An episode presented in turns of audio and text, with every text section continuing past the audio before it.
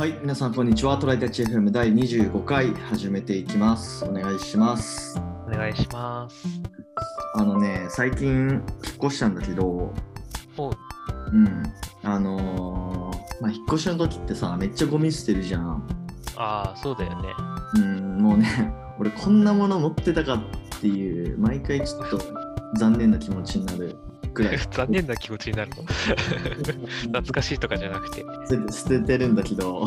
ん。でまあ粗大ゴミとかさ、まあ、いろんな種類のゴミがあってさこれどうやって廃棄するかなみたいなうん考えるじゃないうん。うん。でまあまあ分かりやすいなんか冷蔵庫とかさ電子レンジとかさ、まうん。あ、いいんだけど絨毯どうやって捨てようみたいなあのあ、があっそうね。て一応うん絨毯はまあ粗大ゴミなんですよ、あ、そうなんだ。うん。であのねこれ普通に出せなくてうん、あシール貼るだけじゃダメなんですか。そうそうそうなんかね大きさによってちょっと出し方が違うみたいなうーん。でなんかその何大きさ幅幅が何センチ以上のものはああ。以下に切断して出してくださいとかあるんだけどうんうん。いやいやその一般家庭にさその絨毯を切断できるものがあると思うなよと思って何で切断するの絨毯って。わかんないでもそこがまず思いつかないよねね、なんか Amazon とか見てると粗大ゴミ解体用のこぎりとかあるけどね。ああいやそのためにわざわざね買うのもあれだしなそうね。まあ、だ、だもう、なんだったら粗大ゴミじゃないサイズまで切断しまくっちゃえば、その、まあねまを買った値段でね、粗大ゴミにせずに燃えるゴミに出せる。 まあまあまあ。これ買う買う切断するっていうのも重労働だよ、マジで。だよね。え、なんか、どうしたの結局、切断は。結局ね、まだ捨ててないっす。マジかよ。 あ、あじゃあ、もうは、新居に運んできちゃったんだ。みたいな運んできちゃった、わかんなくて。そういうのってさ、一層、あの、引っこあ引っ越し業者に使った引っ越し業者使ったよ。うん。だったらさ、あの、なんか、引きと、粗大ゴミ引き取ってくれませんかあの、料金いくらですかって聞いたらやってそうだけど。ああ、そうね。なんかね、俺は冷蔵庫はそう、引き取ってもらっ 絶対絨毯もやってもらえばよかったじゃない。た。移ったわ。ああ、でも、なるほどね。ちょっと学びになった。うち、うちは室だから絨毯ないけど。あこれなんか 今もまた改めてさなんかサイトを見てるんだけどさ、うん。なんか捨て方切って処分するって書いてあってあーなんか普通のハサミで切ってるけどさこの写真があるんだけど、うんうん。普通のハサミで切ってていやこれ切れんだろうなんか薄っぺらいやつはハサミで切れんのかもしれないけどさあー分厚いんだ。まあまあごついやつだからさうーん。重さとしても普通になんか5キロくらいはあるようなああ、なるほど。いいやつ使ってんな。やつ っていうかまあちょっと硬めのやつねうん。なんか、ちょちょっと、普通の人が持ってないレベルの立ちばさみとか、そういうのがいいうんやそうつそうそうそうだそねうホームセンターで買うかそうね、それかもう、なんかちょっと高くなってでも、あの引き取りサービスかなんかに頼むとか、そうだねうん不用品回収ってそういうものも回収してくれるのかなよく車走ってるじゃん。うん、ちょっとまだね、そう、新しい家のクローゼットにとりあえず眠らせてる わ。ね、ススペースが無駄になっていくやつね。 そうそうそう。まあそんな感じです、今日の雑談は。 えっと、本題がですね、 はい。えっと、電子書籍と紙の本どういう基準で分けてますかっていう、ちょっとテーマでね、話そうだね。はい。どうですか、小菅君は。えーっとね、あの、多分、割と、重要、重要な本は結果的にね、僕は紙になっちゃう気がしてる。あ、えそっとう。なるほ ど。じゅ重要っていうのはね、ちょっとん何パターンかあるんだけど、 うん、紙で読みたいのって、えっと実用的な面で言うと、あのパラパラめくったりして、あのなんか素早く読みたいとか、はいはいはい。あのそうパッと手に取ってあのなんかえーまあ、結局検索性って言うてもスマホ操作して検索するのとパラッとめくるのってパラッとめくる方が早いのでうん。それで読みたい本っていうのが一つだからよく使う本になるから重要な本っていうことになるなるほど。であと一つがあのなんだろう気に入ってててたしけどもう一回買いたい小説とかあったらそういうのもだし、うんちゃんと読みたいやつはあの紙の方が好みの問題で読み、はいあの買いたいと。なるほど。で逆にそのなんだろう移動中にちょろっと読めればいいなみたいななんかハウツー的なやつとかうんうん。だったりなんだろうなあのそれこそ文字列検索の方がめくり検索よりもやりたいタイプのなんかはいそうあの検索文字列検索をよくしたくなるタイプの本とあのコピペをしたくなるタイプのあのコードがいっぱい載ってる技術書とかなるほどね。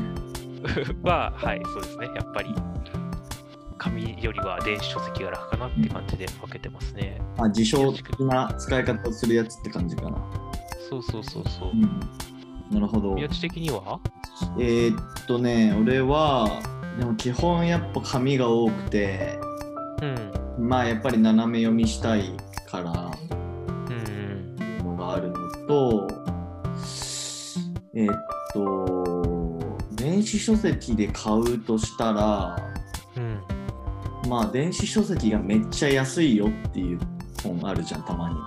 あるあーなんか半額ぐらいのやつとかあったりするよねそうそうそうそう。それはまあ電子書籍で買ってることがたまにあるけど、なんかあんま読んでない気がする。うん Kindle も無料のやつとかはたまに読んでたりそうすそるうそうそう。でもあと俺の中で圧倒的に電子書籍が向いてるやつで言うと漫画だね。漫画家ああまあそうねうーん。漫画はやっぱりね、 まず買っちゃうと、紙で買っちゃうとかさばるというかさ、それはあるねうん。であと部屋の中にちょっと漫画とか置いてるとちょっと頭悪そうに見えるっていう。そう頭が悪いかどうかを誤解されそうな人を部屋に呼んでるのでもやっぱさ漫画があるよりかはさなんかビジネス書があった方がさちょっとやっぱインテリアとしてかっこいいやんっていうまあねそれはわかるけどもう僕はもうこれは多分単純な好みとして逆になんかビジネス書いみんなが好きそうなビジネス書ばっかり本棚に並んでる人大丈夫かなって僕は思っちゃうでもまあやっぱり、まあ、漫画は俺はそんなに斜め読みとかしないからちゃんとあの頭からお尻までね読んでいくっていうことが多いから、うんまあ、電子書籍が一番向いてるかなと思いますね。そうだね、なんか新しく試しに読んでみようはやっぱ買いに行く必要もないし電子書籍がいいよなって感じするよね漫画はそうだね。まあ、あと、えーっと、なんかさっきのコスダが言ってたこととちょっと真逆かもしれないんだけど、なんかその、お気に入りの本は、うんあの、電子書籍化ししてるやつがあったりする。最初に本で、紙で買って、うんでまた読みたいとかってなったら、PDF というか、電子書籍として保存するみたいな。うーん、その時はスキャンしてるうんとね、スキャンしたね。うん。なんか、あれ、ページの境目のところがしづらいから、ばらしてからスキャンしたりするじゃないあれどうしてたあそうそうなんかねそれねまあそんな再々やってないんだけど業者に任せたりしてたねあー、あるね。確かに送ったらやってくれるサービスとかね。そうそうでまあその本はもう裁断するからうん。もう紙は破棄するみたいなそうね。なんか、うん。劣化しないし、割とそれはそれでね、ありだとは思う。うんで基本そのなんだろうなもう一回読みたいと思わない本はやっぱりメルカリとかで売りたいよな基本あー、なるほどね。確かにう。んなんか無限に本なんかあの あのメンタリスト第5の部屋みたいにさなんか無限に本あ場所ないしさあんな うん ー、確かにね。まあ結構借りられてるから、まあ、紙で持つにしてもやっぱりある程度もうこれ読まないだろうなってなったらメルカリで売るかまあ、もう一回読みたいって思うんであれば、まあ、電子書籍化するかってどっちかだね。そうだね。うん。ちなみに何で読んでる電子書籍はえっと媒体、ね、あ、えっと、機械、デバイスとしては。デバイスは、えー、iPhone かな。うん。うん。まあ、Kindle に入ってて iPhone で読んでる。かな。そうなるよな。なんかあの、えっ、と、ペーパーホワイトだっけああいうなんか紙っぽく読めるやつとかあるじゃん。うんうんうんうん。あいやれを買おうかどうかはね。持ってるんだけど、 おうやっぱね、めっちゃ使いづらい、個人的には。そうなんだ。うんへえーねえどういうとこがその iPhone と比べると そのタッチ操作がもうなんかレベルが違うんだよねやっぱ全然使いづらいやっぱりえっ、と、ディレイというか、遅延がある。そうそうそうそう全然滑らかじゃないしうーん。そうそうそうそうえ、紙っぽくは見えるの紙っぽく見えるそうだから目には優しいんだろうけどうん。てか一回その本の中に入っちゃうと、うん。まあ、あとはページめくるだけだからいいうん。いいんだけど、まあ、なんかライブラリから本をあの選んだりとか、まあ、最初のログインのところとかなんかねめっちゃ使いづらいねうん。なるほど。うんだからまあ iPad とかが正解なのかなわかんないけど一応 iPad もあるけどね、なんか、うちの中で読むときって大体普通の本で読んじゃうか、パソコンで読んじゃうんだよね。はいはいはいで、なんか、外で読むときは、タブレット持ってかずに iPhone、えー違う、えっ、と、僕は、あれなんだけど、Google あの、うんあの、方のスマホを使ってるんであれなんだけど、はいそう、スマホで読んじゃうから、あんまりその、なんだろうね、専用、そのうちもっといっぱい電子書籍を買って、家もでも電子書籍を読むんだったら、そのペーパーホワイトとかを買おうかなと思ってたんだけど、ペーパーホワイトのなんかんペーパーホワイトペーパーホワイト Kindle みたいな名前じゃなかったっけ ?Kindle のそうそう、あの、紙みたいに読めますってやつ。あのラン名前がわかんない。がモデルがあってそれの一番上のやつだったらまだ読みやすかったりすんのかなわかんない俺結構中くらいのモデルのやつを買ったんだよねああ、うん、一応ね、レビューは読んだことあるけど、あるブログでは、あの、上の方に変えたらもう中ぐらいには戻れなくなったって書いてた。あそうなんだじゃあやっぱ中上のやつはやっぱ使いやすかったりするのかなかもしれないね。うんまあちょっともうちょっと電子書籍を、まああらゆる本を電子書籍にしようって思ったら、うんそういうのを買う選択肢もありかもしれないな。そうあとさ最近最近でもないけどうん。オーディブルとかあるよね、あー、そうだね。うん、あれ、日本語版ってどこまでやってるのわかんないどうなんだろういいのかなでもまあきあの聞くだけで入ってくるっていうのはまあいいような気もするけどなんか全部聞かないといけないのかっていうのはちょっと微妙だなと思うところもあるまあね、なんか英語の勉強のためにちょっと、